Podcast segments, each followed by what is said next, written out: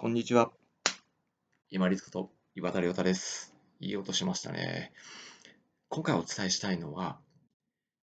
微調整には気づきが必要ということで、体調についてお伝えできればと思います。皆さんご自身の体調が、あ、ちょっと怪しいな、雲行き怪しいなってなるときって、どういう項目を挙げますか？例えば私であれば、一番最初に来るのはこの喉なんですね。喉が必ずイガイガとしたり、あとは頭、この後頭部のこの後ろのあたりが重くなったり、あとはちょっとした眠気ですね、が来ると、あ、疲れが来てるなっていうふうに思うんですね。で、敏感な人、私みたいに敏感な人だとそういうところにすぐ気づくんですけど、やることが多すぎて忙しすぎると人間って緊張状態が続きますよね。そうすると、こういう小さな変化、気づきが必要なところに気づかなくなってしまうんですよね。よく人間って風邪ひきますよね、ちっちゃい風邪。あれも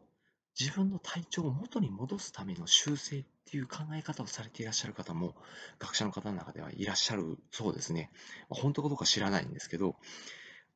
一理あるんじゃないかなと思うんですよね。小さい風邪をひきながら大病を防ぐ。ちっちゃい地震を起こしながら大きい地震を防ぐっていうような感じですよね。なので、ご皆さんご自身が体調がこう優れないとか疲れがあるとかストレスが溜まっててとか心理的に何かこうものすごく葛藤を抱えてるとか思い悩んでるとかそういうものに気づくためのバロメーター、体に対する変化のバロメーターが何なのかというのを、まあ、複数持っておくといいんじゃないかなと思います。そうすると、微調整ができるんですよね。あ、頭きてるな。私の周りだったら、そしたらちょっとこう、後頭部をガンガンし始めるので、冷やしておこうとか、喉がイガイガし始めたら、ビッグストロップをちょっと舐めておこうとかですね、だるさがちょっと来たら、昼寝をちょっと5分10分しようとか、夜早く寝るために逆算して早く日中のやることを終わらせようとかですね、そういうふうに体調の細かいところに気づく要素というのをいくつか持っておくことって、これ私本当にあの、まあ、人生100年時代と言われる中で本当に大事なんじゃないかなと思います。無理したらいかんですよ、皆さん。本当にもうお願いします。これだけお願いします。